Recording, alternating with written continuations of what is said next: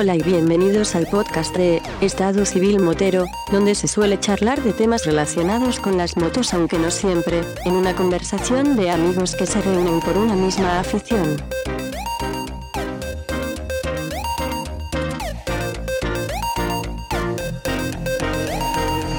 ¿Qué pasa, chaval? Hola, muy buenas tardes, noche. Bueno, más bien noche ya.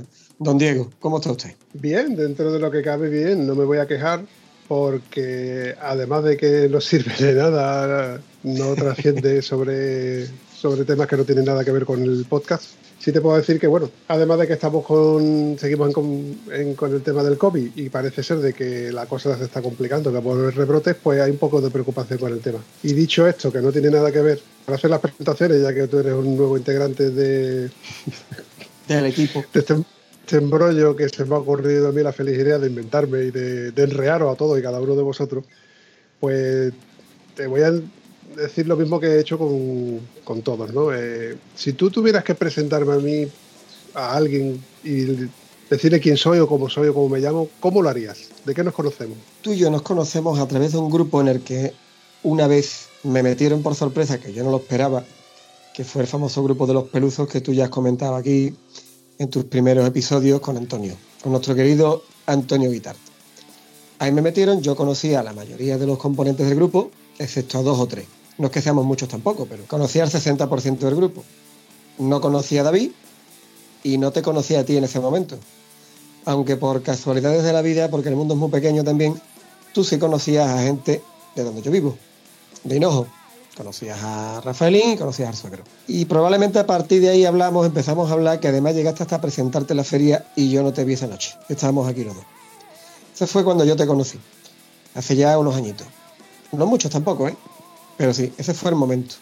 ¿Cómo te presento yo a ti si te tengo que presentar a alguien? De la forma más natural posible, porque, a ver, somos muy amigos, nos llevamos muy bien, nos hemos reído mucho, hemos comentado muchas cosas, hemos viajado juntos, no todo lo que nos hubiera querido, pero diría, señora, este es mi amigo Diego, alias el vampiro, reside en Huerva, tiene un hierro fabricado en Alemania, eh, bueno, fabricado en Alemania.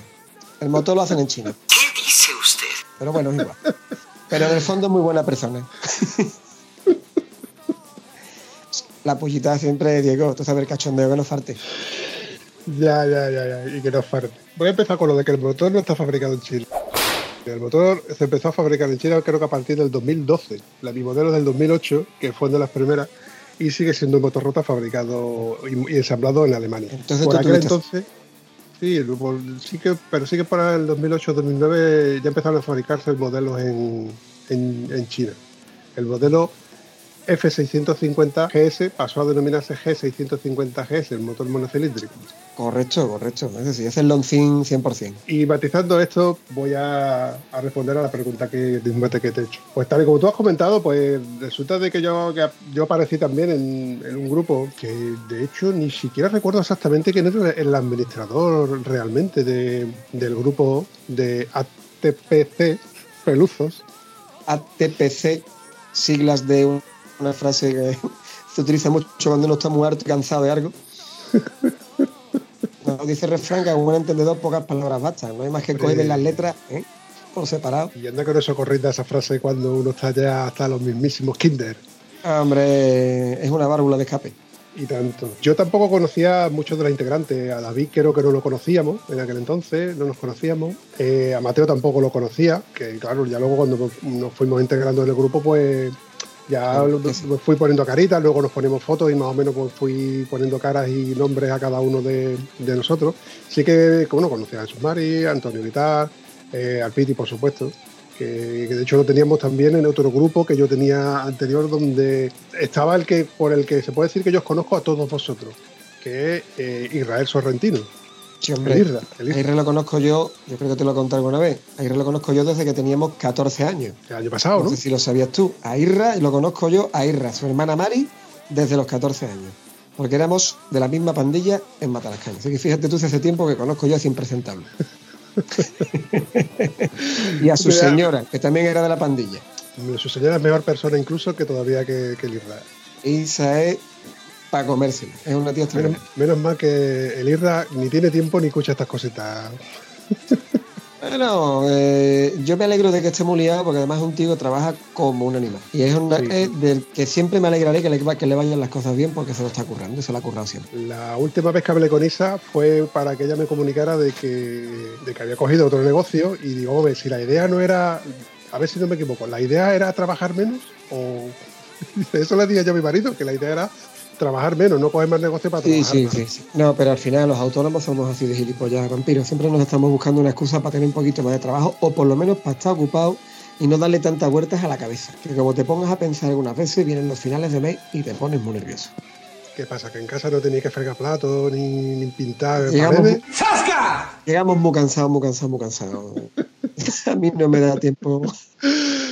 A todo esto, Gonzalo, tú, además de que nos conocemos por el grupo de, moto, tú te dedicas, a, entre otras cosas, a todo lo que tenga que ver con ruedas. Efectivamente, esa es mi profesión. Desde que mi papá montó el negocio hace cuarenta y tantos años, pues nos dedicamos al mundo, principalmente nos dedicábamos al principio de los tiempos al, únicamente al neumático. Como cualquier taller que empezaba, no estabas más, o sea, tu especialización era esa. Luego con el tiempo el mundo va cambiando, los negocios también y te vas adaptando y vas diversificando las cosas que ofreces en tu negocio. Pero sí, mi, especialidad podemos decirlo, es el mundo del neumático. Y además que me gusta mucho, a mí me apasiona. Y no solamente neumáticos para coches, motos, vehículos agrarios, eh, camiones, lo que haga falta. Lo que haga falta, si los inventan para barcos, también. me gustaría verte cambiando un neumático de un tanque. Hostia, pues estaría guapo, ¿eh? Estaría guapo, ¿eh? Cadenas, perdona, cadenas de goma hay, ¿eh? Yo no he tenido todavía el gusto de montar una, pero las hay. De eso te iba a comentar, que yo por mi trabajo yo he montado todo tipo de vehículos y de hecho yo he trabajado con máquinas de cadena, pero en lugar de cadenas de hierro lleva cadenas de goma para no dañar el asfalto. Efectivamente. Como tú eres un gran erudito en temas de neumáticos, pues siempre acudimos a ti para, preguntarte las mil y una preguntas que pues, solemos tener sobre los neumáticos. Oye, ¿qué tal va este neumático para esta moto? ¿Qué tal va este neumático para esta otra moto? Eh, y claro, tú siempre tienes respuesta porque entre otras cosas sabemos que además de que tú eres profesional en el gremio, cuando hay un curso, cuando hay un evento, cuando siempre te estás viajando y estás moviéndote para saber cómo va o no van los, nuevas, los nuevos neumáticos, las nuevas dimensiones, los nuevos componentes, compuestos, etcétera. Además de que hemos salido en moto, que te gusta salir en moto siempre que puedes, le, te da la... Como a cualquiera que tiene moto. que tiene y, que tiene tiempo y puede disfrutarla. Eh.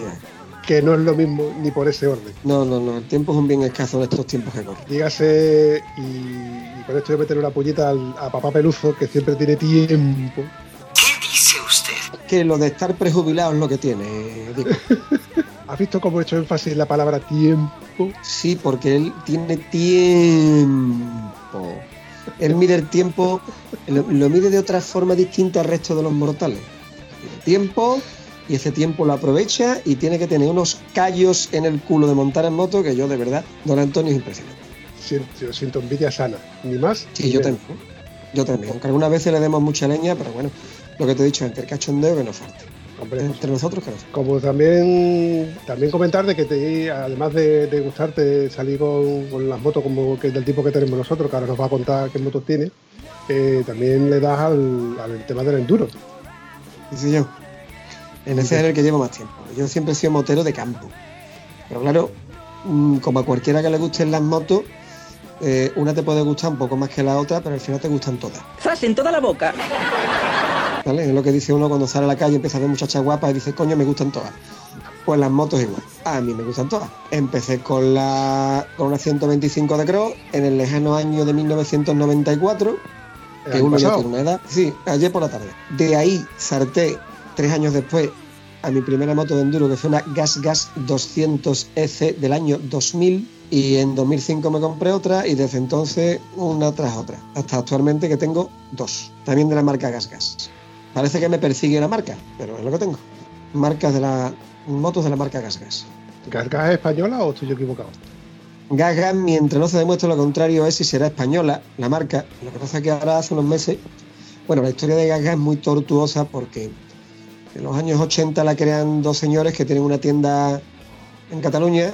Que la tienda se llama Gasgas. Estos dos señores son Pibernat y Casas, que para quien no le suene el nombre de estos dos señores, eran los que eran el Ronaldo y el Messi de aquella época en el mundo de la moto de enduro en España. Eran los que se repartían los títulos un año uno y otro año otro. Eran invencibles. Por aquellos tiempos con Montesa, Bultaco, Osa. Entonces montaron una tienda, les fue muy bien, empezaron a importar motos hasta que se les ocurrió crear su propia marca, Motos de Cross Calliva, la famosa moto Calliva, que los que siguen MotoGP se acordarán de que en 500 tuvieron una presencia. No llegaron nunca a ganar un campeonato del mundo, pero tuvieron a gente de la talla de Di Lawson y de John Kosinski y de Randy Mamola pilotando sus máquinas. Además, probablemente fueran las motos de 500 más bonitas que se hayan fabricado. las que iba Pues empezaron con estas motos, luego viendo que les iba bien, fabricaron su propia moto con motores TM, que es un fabricante italiano muy reputado, además TM precisamente, creo que son los, mayores fabricantes de motores para karting que hay en Europa. Y años más tarde empezaron a fabricar sus propios motores. Y la marca pues ha pasado por diversos momentos, ha llegado a ser la, marca más vendida de motos de enduro en Europa incluso, a ganar muchos campeonatos del mundo, hasta que entraron en problemas financieros. Dicen las malas lenguas que es porque los dos dueños de la marca empezaron a cansarse un poquito, a pedir subvenciones, a no invertir y a dejar que la marca fuera languideciendo hasta que hace unos meses ha sido comprada por KTM. Así que en estos momentos Gas Gas, aunque la marca en origen es española, pertenece al grupo de industrias Pierer, propietario de KTM, Husqvarna, Unsaberg y a partir de ahora se van a fabricar en Austria. Menos las de trial que se siguen fabricando en España. Bueno, yo no creo que sea una mala noticia al fin y al cabo, porque. No, todo lo contrario. Yo me alegro mucho porque la marca va a seguir. Una marca con historia, una marca con pedigrí, una marca con muchos seguidores y le ha venido muy bien que, que KTM la zorba porque ahora por fin va a tener una gama de motos modernas, va a tener motores de cuatro tiempos que no tenía y va a seguir viviendo, que es lo importante. Una de las que tú tienes de cuatro tiempos, ¿no? Sí, yo tengo una que además en octubre era a los 10 años, todavía la tengo. Está a punto de venderla un par de veces, pero tío, me monto en ella, salgo con ella, da un paseo y me resisto. Y digo yo, Gonzalo, a ti que, siempre has sido un tío de enduro, que te ha gustado tanto el enduro y las motos de enduro, como que mm, cambiaste, bueno, no cambiaste porque me consta de que también tienes una moto que no es ni de carretera ni es una moto de enduro. ¿Qué moto es? Correcto, yo tengo una Trim Tiger 800, de la que estoy muy contento. Sí, sí, sí, sí, estoy muy contento con ella. Pero como tú bien sabes, yo vengo de una Yamaha Tenere 660 Exactamente, que fue con la que nos conocimos y tuvimos el gusto de por lo menos salir una vez. Correcto. Eh, a ver, como te he dicho antes, como me gustan todas, pero lo que estaba a mi alcance y más cercano y más me gustaba era el rock and roll, era las motos de enduro. Llegó un momento en el que me compré una FZR 600, que fue de uno de Armonte de David, preciosa, que por cierto hace poco la encontramos que todavía estaba viva en mil anuncios. Una moto que era un modelo 96, quiero recordar. Y la tuve un año, me dio por probar la moto de carretera, pero me di cuenta que aquello no era lo mío. No, una moto de carretera deportiva no era lo mío. Y me olvidé de las motos de carretera y seguí con las de campo. En 2008 eh, ya estaba negro, yo ya revergaba la posibilidad de comprar una motito para darme mis paseos cuando no hiciera enduro, porque en verano además es imposible entre la calor y la famosa ley de montes que te impide salir al campo desde el 1 de junio hasta el 15 de octubre, yo ya tenía muchas ganas de tener una moto que me permitiera andar por carretera, pero que me permitiera también andar un poco por campo, porque yo la idea que tenía era bajar a Marruecos. Y con la de enduro no iba a ser posible. Entonces apareció de pronto Yamaha con la Tenere y me enamoré perdidamente de esa moto. me compré una de las primeras que llegaron a Huelva. Blanca y roja con sus maletas. Y es una moto que me ha dado muchas alegrías. Muchas. Y jamás, nunca un problema. Nueve años lo tuve y le hice muy poquitos kilómetros, pero disfruté mucho con ella. Y en esas primeras salidas que hacía con ella, fue cuando empecé a salir con Jesús Mari, con Piti, hoy a Piti siempre lo he conocido porque era cliente mío, y con algunos impresentables más de allí del monte. ¡Zasca! Ahí va. La tener era muy bien, pero ya yo empezaba a notar que me faltaba un poquito de potencia, porque las carreteras de montaña es muy ligerita, las suspensiones se lo comen todo, pero le faltaba potencia para poder cargar y para, no tener que abusar del cambio constantemente, para no tener que, pedirle a la moto más de lo que te podía dar. Que ojo, que a su paso te lleva al fin del mundo. Ahí tienes a esta pareja que está dando la vuelta al mundo con, con una Teneré. Pero ya necesitaba algo más. Algo más confortable, con un radio de acción mayor, con un motor más grande para poder ir dos personas o muy cargados. Y se me cruzó la Tiger por delante. Eso te iba a decir yo ahora mismo que se te cruzó por delante, no, que casualmente la tenía tu hermano, la aprobaste y caíste en la tentación. Eh, la, bueno, la historia no es exactamente así. Mm, a mí me gustaba la Tiger, yo todavía no tenía decidido si me la iba a comprar, si no le iba a comprar, si iba a vender a Teneré o no, pero alguien vendía una Tiger 800. Me enteré en el grupo y le dije a mi hermano que yo, hay un tío en Mata las Cañas que vende una Tiger nueva. La moto tiene dos o tres años, no tiene ni kilómetros. A él también le gustó la idea, fue para allá, hablaron y se la compró. Y a los dos años mi hermano no le iba a coger, se iba a casar, le hacía falta el dinerito y yo ya había decidido que esa Triumph iba a ser mía. Ya la había probado, fui un día a recoger a Sevilla, a Camas, más concretamente, a Carrefour, las entradas para el concierto de Scorpions en Córdoba y le dije, y yo déjamela. Y con ella la hacía la prueba. Y entonces fue cuando caí en las redes de la moto, digo, hostia, ¿cómo anda esto? esto es un avión, esto es lo que yo quiero modificando la altura del manilla, que era, estaba bajísimo, de mate partía la espalda, porque esa moto, no sé por qué, la Triumph Tiger versión carretera, la de llanta 19, tiene el manillar muy bajo. Y la pantalla además, ya aquí que el anterior dueño le había puesto una pantalla más alta, que eso sí protegía, pero la otra la tengo en casa guardada no se la voy a poner ni de broma. Es un poquito más alta que el faro una Ducati Monster. Pues la moto me gustó y le dije, vale, cuando te vayas a deshacer de ella me la quedo. Y mía es desde entonces. Y repito, contentísimo. Desde entonces eres el feliz propietario de una Tiger 800 que nada más que te llenas de... Felicidad. Ah. Sabes que mi moto tiene nombre y está bautizada, ¿no? Sí, además recuerdo haber visto hace poco en Instagram una foto de la moto, ¿cómo se llama? Sinuosa. ¿Y eso qué significa? La carretera sinuosa es una carretera llena de curvas, como también una mujer sinuosa es una mujer llena de curvas. Entonces, por ahí vinieron las cosas. Por ahí vinieron las cosas. Y hablando de carreteras con curvas, ¿qué se te echó de menos el domingo pasado? Lo sé, no me lo digas más porque yo tenía que haber salido. Al final, mm, pero bueno, esas cosas que tienes unos planes, no te salen y no te da tiempo a cambiarlos y ya te aguantas. Pero qué ganitas tengo, Diego. Pues sí, sí, sí. Yo sobre todo te eché muy, muy, muy de menos porque yo ya sabía desde por la mañana que no ibas a poder venir porque tenía temas personales como casi todo el mundo. Pero ya te digo, mm, las carreteritas por las que no, nos metió el personal y el ritmo que también era un poquito, no es que diga elevado, pero yo no iba cómodo, realmente no iba cómodo. Un ritmo alegre. Sí, pero sí que yo puedo decir que disfruté mucho de, la carretera y, de, y del buen rato que echamos. Y si no hubiese sido porque yo ya tenía una cita pendiente médica para el día siguiente y me tuve que volver, pues hubiese echado todo el día completo como echó el personal. Y la verdad es que ay, me quedé con la cosita de haber seguido un poco más, pero bueno.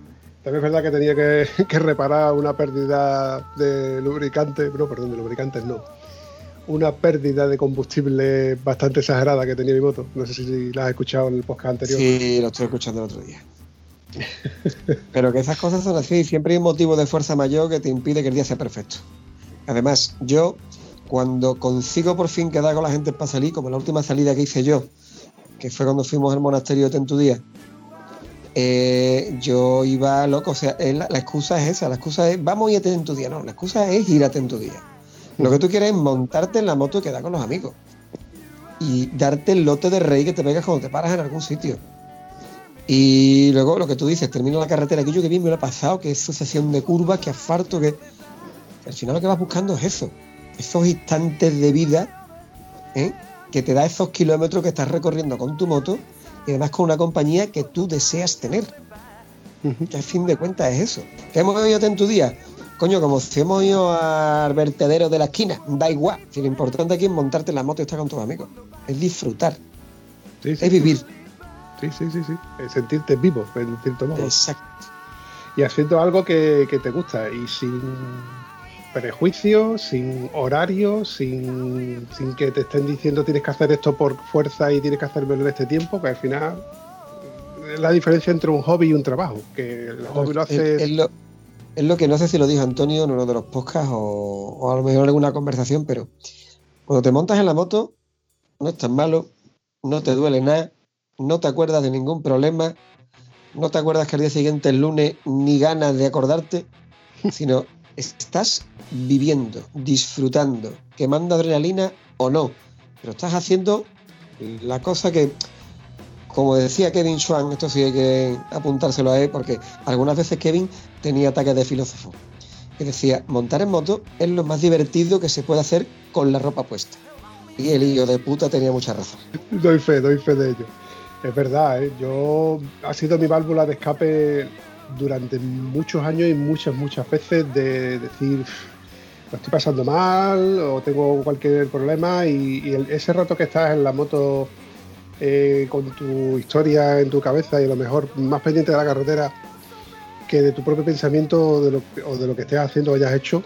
Y mm. ese rato que, estás conduciendo, pues eres tú, eres tú, sin teléfono, sin nadie que te esté presionando y, como realmente es un hobby, donde tú pues, le das rienda suelta. Yo te liberas te expande, eh, tú en ese momento te centras en eso que te está proporcionando ese placer y ese disfrute que es tu moto, es tu compañera. O sea, el bautizar a moto no es por capricho.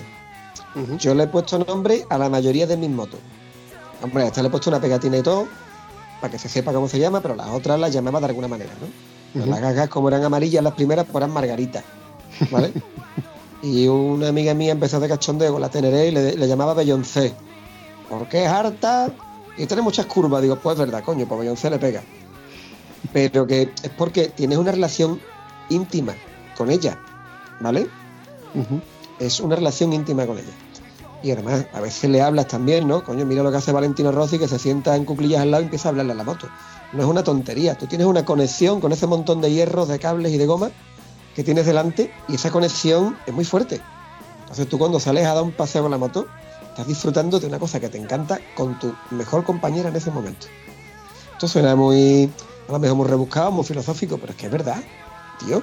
Cualquiera que le guste las motos y salga con ella, ama un poquito a ese vehículo que tiene. Que no es un cacho de hierro, no, es algo más. Hay que recordar de que cuando uno compra un vehículo, ya sea un coche, un camión, una moto, en este caso las motos, primero la compras con el corazón, porque te llena la vista, te gusta.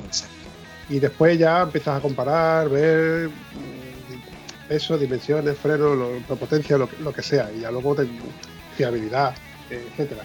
Y ya luego te quedas con, con la moto en sí. Pero cuando tú terminas de lavarla, la limpia, la seca y la, ves en el garaje incluso y dices tú, qué pedazo de moto tengo, ¿eh? Correcto. Por eso, cuando uno dice, voy a cambiar de moto, pues no te llena. Voy a cambiar de moto, porque no te ha llenado. Mm, he probado la moto de fulanito. Yo no pruebo motos de nadie porque si me gusta y si claro, que ese es el problema. A ver, yo las que más suelo probar, por ejemplo, yo las motos de, de las nuestras del grupo las he probado todas, las he probado por una razón, porque me la han traído al taller, había que ponerle zapatos a la niña, entonces la he cogido yo para probarla o para llevársela a quien me la haya traído. La de Antonio, pues la de Antonio me ha montado 500 veces. Sigo diciendo que no sé cómo Antonio es capaz de andar con eso, pero bueno, ¿Qué le vamos a hacer? Él está enamorado.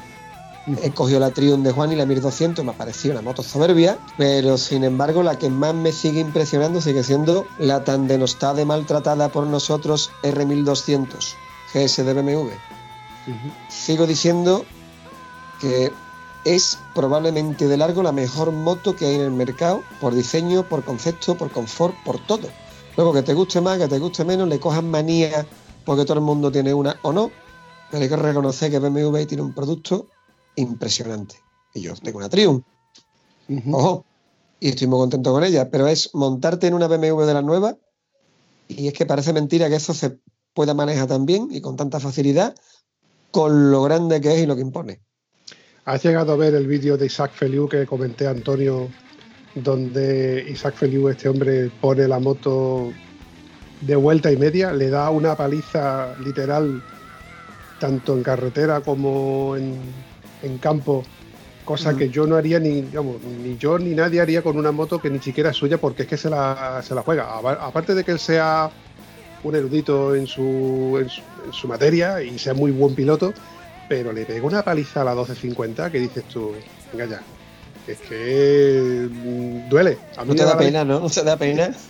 A mí a la vista me duele, por eso eh, digo que ese tío no es que sea. a ver, yo no, he visto este vídeo, tengo que verlo, está en, mis en mis debes, en mis cosas pendientes, pero a ver, yo es que, ojo, que el que sería capaz de hacerlo, de coger un monstruo de 260 kilos y meterse en el campo a hacer barbaridades, tío, si eres capaz y puedes hacerlo, hazlo. hazlo. Yo no lo haría. Primero porque me parece una barbaridad meter una moto, me vale tantísimo dinero en el campo que lo más fácil es que te caiga y le rompas de todo. Y además todo lo que le vas a romper vale una pasta. No es lo mismo que caerte con mi enduro de 110 kilos o 105 kilos, que si se rompe, se rompe un cubre manetas y una cacha que protege radiador, que entre las dos valen 40 euros. ¿Vale?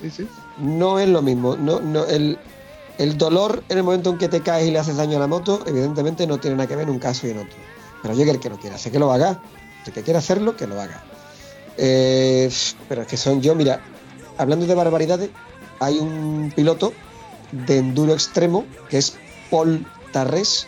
Este tío es sobrino del famoso Jordi Tarrés, que en los años 80 y 90 fue múltiple campeón del mundo de trial, nueve títulos de campeón del mundo. el tío que además revolucionó el mundo del trial hasta que él llegó, el trial mm, era otra cosa completamente distinta a lo que hoy en día es. Bueno, pues este tal Paul tiene unos vídeos colgados unos días en Instagram y en las redes sociales donde sale haciendo barbaridades con una Teneré 700. O sea, yo cuando lo he visto, digo, no puede ser. ¿Vale? Que el Paul tiene unos 90 y algo de estatura, tiene una forma física espectacular, un piloto profesional en duro extremo, pero hacer eso con un bicho de esos, eso está al alcance de muy poquita gente. Si tienes tiempo, busca los vídeos porque te vas a quedar helado. O sea, cosas que tú dices, vamos, una moto de esta con este tamaño y este peso y esto, eso no puede hacerlo. Coño, que sí se puede. Lo miraré, lo miraré. Eso es, esto es más o menos lo que decía también Antonio, que es más, el tío que es virtuoso en su materia eh, da igual lo que le pongas delante que, es capaz de hacerlo. Yo he visto gente Que, aparcan un camión donde tú dices aquí no cabe un camión y te la aparcan que me quedo con la boca abierta, que el tío es virtuoso del volante. Y con, la moto, y con pasa, pasa lo mismo. Es más el indio que la flecha, en este caso. Es así. Y Saferio también tiene otro vídeo, que a ver si te lo encuentro, y que coste de que no estoy haciendo propaganda de este hombre, pero me llama la atención porque yo dejé de seguirlo hace muchos años y de estas cosas que aparecieron de casualidad y bueno, le eché otro vistazo y la verdad es que me ha gustado. Pero tiene otro vídeo donde prueba tres, tres Teneré, tres Teneras 700 y las tres con, pequeños, con pequeñas diferencias. Y él mismo reconoce que mm, da igual que tú te gastes dinero en colectores, inyección, centralitas y cosas porque hay, hay poco que hacer aunque sé que hace hincapié en, los neumáticos. Y el tío le pega, el tío es que le pega y da, igual lo que, lo que monte, es que el tío le da muy bien a la moto. Y la verdad que también, también se expresa bastante bien, por eso tiene su cara, funciona muy bien. Bueno, su tienda, que la vida hace promoción de. Claro.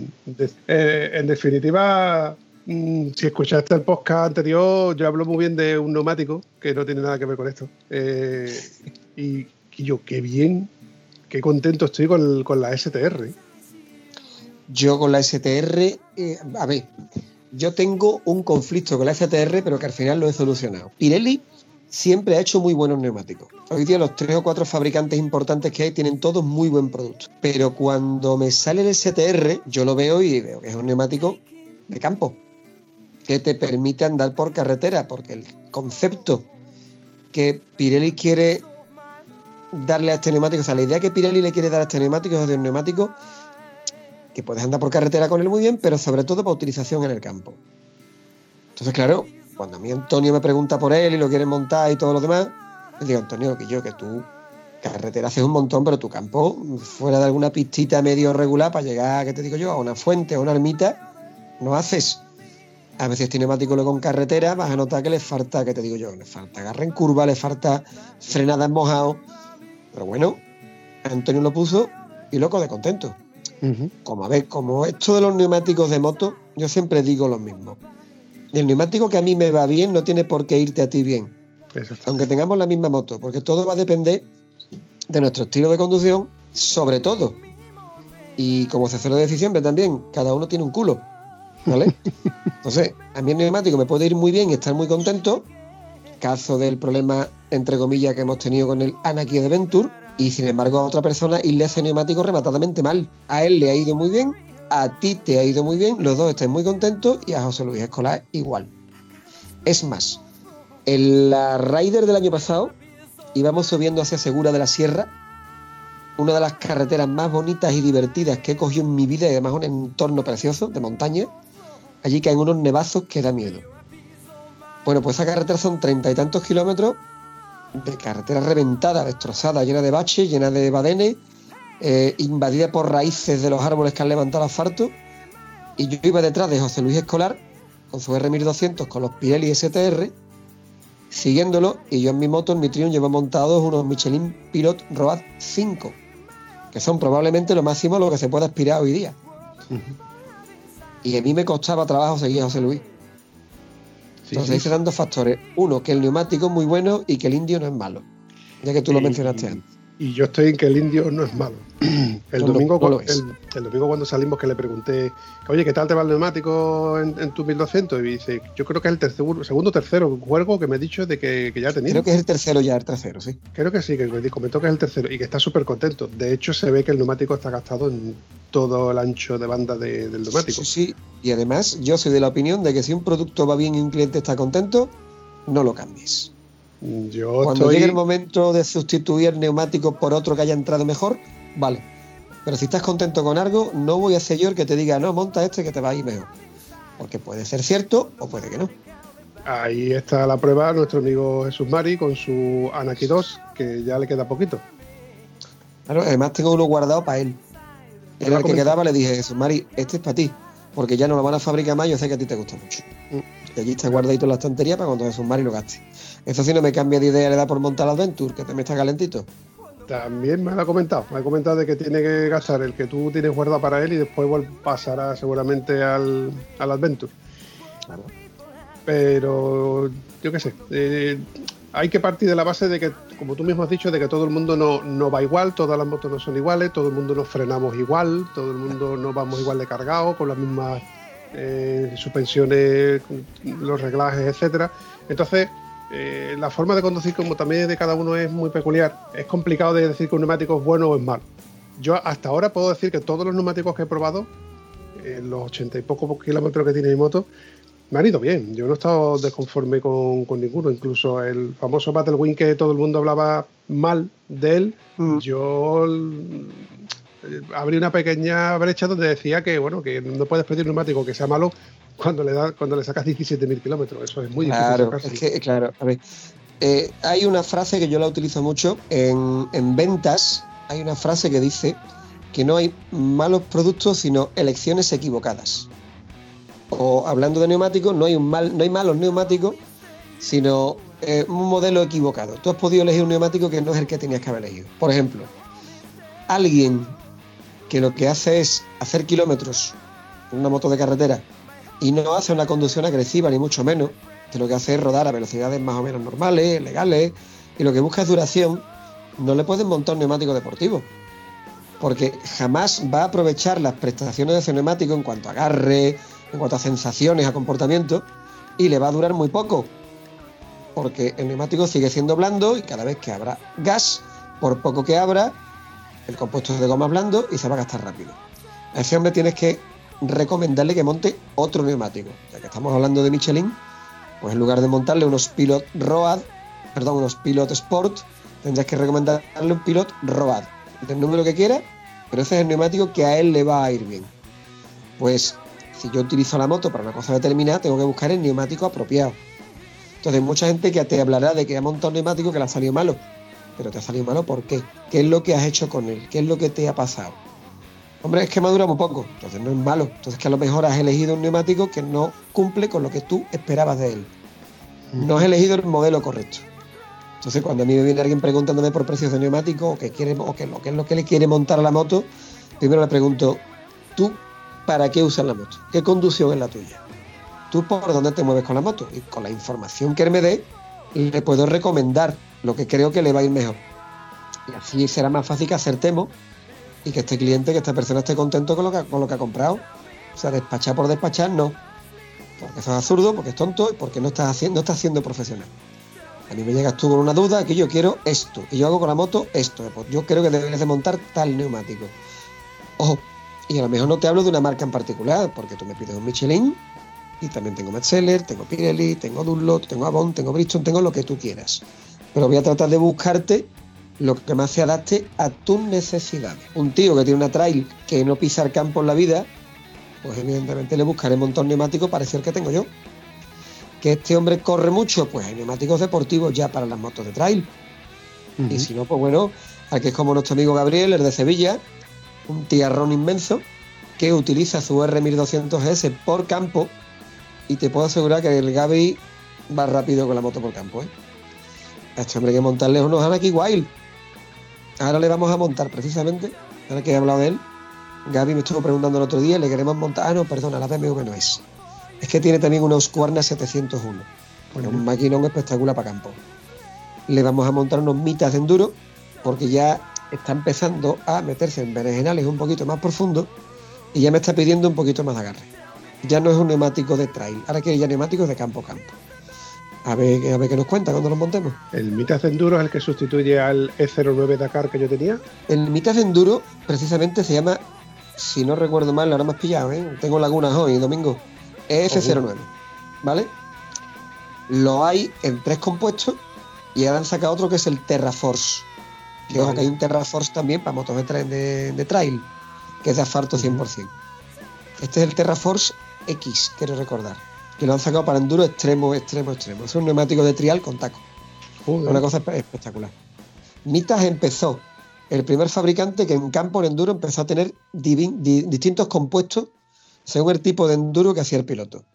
Para un enduro convencional de toda la vida de Dios, sin excesivas complicaciones más allá de alguna trialera, el amarillo. Luego sacaron el verde para el que ya anda en zona un poco más húmeda, requiere más agarre, y ya sacaron luego el doble raya verde, que es una lapa. Entonces eso es como un caracol. Eso trepa por las piedras que parece mentira, ya puesta mojada, repaladiza, con barro. Pero lo único inconveniente que tiene es que dura lo mismo que un caramelo en la puerta de un colegio. Sí, sí, sí. Dos fines de semana. Yo tuve una época muy bonita en la que yo le pegaba bastante, con, la única moto que tengo, que sigo teniendo, la, F800, le pegaba bastante al campo porque salía con gente del, del CTA y tenía dos juegos de neumáticos, uno de carretera en verano y uno de, taco taco para, el, para el invierno. Y el, recomendaron el Mita L09, el Dakar, y la verdad es que yo estaba muy muy contento. De hecho, sigo teniendo un neumático trasero guardado porque está medio uso y lo puedo seguir usando. Y cuando gaste por lo menos el trasero del, del Pirelli que tengo, lo terminaré de gastar para seguir dándole uso, porque es una cosa que tengo ahí y una cosa que tengo ahí que tengo que tengo que usarla. Y, Aparte que se estropea, Diego, el neumático parado se estropea. Mm. Ahora ya voy a aprovechar y voy a informar a los clientes. Eh, mucha gente me viene al taller preguntando que si los neumáticos caducan. Eh, mire usted, los neumáticos no caducan. Además, esta información la podemos encontrar en la página web de todos los fabricantes de neumáticos. Un neumático no caduca. Un neumático tiene una fecha de fabricación, porque debe tenerla para saber cuándo se ha fabricado, pero un neumático, si está perfectamente almacenado en una estantería, que no le dé la luz directamente, que no esté apoyada contra la pared ni el suelo, que esté de pie, el neumático puede estar mucho tiempo almacenado, que no hay ningún problema a la hora de montarlo. Otra cosa es cuando ya lo hemos usado, que el neumático ya empieza a estropearse por efecto del ozono el ozono de la atmósfera, que es el que más daño les hace. Tú te ofreces un neumático que hace dos años que se ha fabricado y no te preocupes que lo puedes montar con toda la tranquilidad del mundo. Lo que no debes hacer es tener un neumático puesto en tu moto más de seis años, siete años, porque eso ya no es un neumático, es piedra. Los fabricantes tienden a recomendarnos, tanto en neumáticos de turismo como de moto, como de cualquier vehículo, que no lo tengamos nunca montado más de cinco años. Mm, porque a partir de ahí ya envejece y ya no nos da las prestaciones de seguridad que necesitamos. De todas formas, tengo una anécdota que contarte sobre, sobre, eso, porque cuando la última ITV que yo pasé, el chico que estaba delante mía con una moto, una R6 de, los primeros modelos, eh, me comentó de que, de que la, la, ITV anterior no se la pasó porque el neumático suyo tenía más de 5 años. Y yo no sabía eso de que cuando un neumático tiene más de 5 años, la ITV te la echan para atrás porque no quieren un neumático antiguo montado en una moto. Y le hicieron cambiar, y bueno, le hicieron cambiar el neumático y le tuvo que, se tuvo que comer un neumático. Por eso, volviendo a lo que tú, tú, estabas diciendo, que todo lo que se queda parado es malo. Es malo tener las cosas ahí para estropeándose. Antonio, si te hubieras venido, te, te lo hubieras pasado de lo lindo viendo a Antonio empujar la 800 y ver que no arrancaba y al final la pasó lo pasó regular con el tema de la batería, pero aún así nos divertimos tela, ¿eh? Sí, además tiene que venir a recogerme la batería de litio que la tiene allí. La sorpresa va a ser cuando la coja que se va a reír. Bueno, no, corrijo. Sí, es verdad, no, él no ha venido todavía a ver la batería. Pero se la di a José Luis, que estuvo allí, que a ratito iba a verlo. Y le digo, toma, José Luis, la batería de Antonio, ten cuidado que esto pesa. Y cuando la coge, dice, coño, esto está vacío la caja, ¿no? Esto está vacío, ¿no? Digo, no, no, dentro hay una batería de litio, pero las de litio no pesan nada. Es impresionante. Un teléfono móvil pesa más que la batería. ¿En serio? Sí, es impresionante. De hecho, las motos de enduro son las primeras que han empezado a equiparlas porque, claro, una reducción en el peso suspendido y al final tú le quitas dos kilos o tres kilos a una moto de campo y se agradece porque recuerda que tienes que estar levantándola del suelo muchas veces. Muchas, muchas. ¿Eh? Que me lo digan a mí, que además soy bajito y no llego al suelo. Entonces, la levanto constantemente. Hombre, bajito no eres, Gonzalo, es el caso de estatura contenida. Soy de talla mediterránea, ¿vale? Talla mediterránea. Yo todavía me, yo me cambio la ropa con mi hijo. Por lo tanto, otro problema resuelto. Entonces, la batería de litio, la ventaja que tiene es que no pesa nada. Y se la pones a una moto de estas y le quitas un montón de peso que tiene ahí desperdiciado. Pues ya la hay para el resto de vehículos. El coste es un poquito mayor, pero claro, las ventajas en reducción de peso en algunos vehículos son muy importantes. A lo mejor una moto como la tuya o la mía no vamos a notarlo. Pero en una moto de campo la ganancia es brutal. Quitas desde debajo del asiento dos o tres kilos, se nota, ¿eh? Antonio, yo creo que eso le va a dar igual. Bueno, sí. Puede que no, puede que sí, depende de cómo se mire, porque, bueno, tú sabes que Antonio lleva desmontadores en la moto, lleva cables para arrancar la, la moto, lleva. Le falta un winche y, poco más. Le falta el cable estante y la máquina de café. Sí, sí, pero cuando a alguien se le estropea algo, todo el mundo acudimos a Antonio. A alguien que iba delante mía se le pasó algo y me veo a Antonio sacar las cintas americanas y ponerle cinta americana a la moto porque le ve ¿Me entiendes? Yo quiero eh, recordar, quiero recordar que cuando yo tuve. Eh, cuando le rompí la maleta al Piti, en, Darro, en Granada, tomar por saco de lejos. Estamos hablando los dos, vamos a salir, las dos motos juntas, las maletas puestas, zargo, le meto un golpe con mi moto. Aquí aprovecho para decir que las Triumph son más duras que las BMW porque a la Triumph no le pasó nada y al Pipi se le cayó la maleta al suelo. en toda la boca! Con el soporte roto de cuajo. Y la subimos, a la amarramos en el asiento porque Antonio llevaba unos pulpos y una correa. Eso, si no lo lleva Antonio, pues hay que entrar en el bar y comprar un rollo cuerda o algo para poder poner la maleta a lo alto. Y así terminó, nos quedaba un día de camino todavía. O que, si Antonio es el que te saca de los atolladeros porque lo lleva todo. Es el chamán. Tiene todos los artículos necesarios. Papá Peluzo es mucho peluzo. Papá Peluzo es mucho peluzo. Las cosas como son. si él supiera lo que lo queremos, aunque nos metemos mucho con él. Oye, una cosa antes de que se me olvide, porque es que luego se, se me van las cosas, se me vienen y tengo que aprovechar. ¿Has visto el vídeo que te he mandado Hostia, sí, espérate, espérate, estoy rebobinando, que lo he visto y he flipado. Eran, eran los ACDC, ¿no? Es, te voy a explicar. No me acuerdo ahora mismo, Diego, porque es que he visto hoy 14 vídeos y ahora mismo no me acuerdo. Te voy a explicar porque es que el vídeo, nada más que lo vi la primera vez, me encantó. Empecé a enlazar un vídeo detrás de otro hasta que al final encontré el que empieza realmente en sí. Tienes que buscarlo como en YouTube, tal y como te lo voy a escribir. Es Rock in Mill. Rock in Mill. Solo que en lugar de in es el acento, la N y mil con números, Rocking Mil. Esto es que meten a mil, eh, mil personas entre guitarristas, bajos, batería, eh, vocalistas, teclados, violines, increíble. Todos en lo meten en un estadio. Bueno, el año pasado, en el 2019, fue en un estadio. Este año no ha habido, evidentemente, por el tema del COVID. El anterior fue un terrapleno, por así decirlo, pero meten a mil personas cantando mm, grandes éxitos y es que te quedas flipado como... es, eh, es, impresionante, aparte la, lo típico, la vista de dron, la, que, te cogen a este que está tocando la guitarra, te cogen a este, y claro, y cada uno de su padre, de su madre, con su indumentaria. te ves unas pintas ahí, unas cosas que dices tú, lo mismo te ves a un señor vestido de ejecutivo tocando una guitarra eléctrica como un poseso, que te encuentras a un friki con los pelos rosas, ¿vale? Y dos cuernos de colores que dices tú, este se ha, este se ha vestido con la luz apagada y haciendo lo mismo. O sea, da igual de dónde vengas y quién seas, estás disfrutando de otra de mis pasiones que es la música rock. y yo vídeos de esto he visto muchos. He visto con Bon Jovi, he visto con ACDC, he visto con Iron Maiden, con Metallica, con U2, ¿con quién más los he visto? He visto con temas de Bowie, o sea, es impresionante. Es impresionante cuando metes a ese montón de gente a hacer algo con lo que disfruta.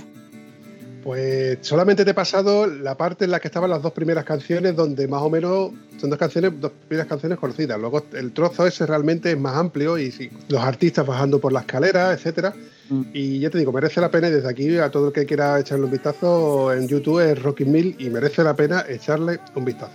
Y a todo esto aprovecho, a todo esto aprovecho porque esto que estáis escuchando ahora mismo, esta banda sonora pertenece a la maqueta de un gran amigo que me la ha regalado eh, y tú la escucharás de, porque él es un virtuoso también de la guitarra, le gusta bastante, hizo una maqueta hace unos años y bueno, como no tiene derechos de autor, pues me la ha regalado para que yo haga y le saca con ella lo, que quiera.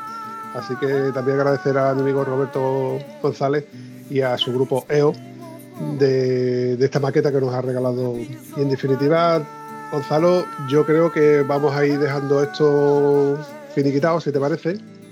Me parece perfecto. Usted marca los tiempos, caballero. Bueno, no es por marcar tiempo, pero tampoco quiero convertir eso en una cosa mucho más pesada. Y como tú y yo tenemos muchos temas de conversación y podemos hablar de muchísimas más cosas, tampoco quiero yo quemarte con, con el primer disparo. La primera vez. Ahí está. Así que te emplazo para un próximo podcast donde te, seguiré haciendo un tercer grado.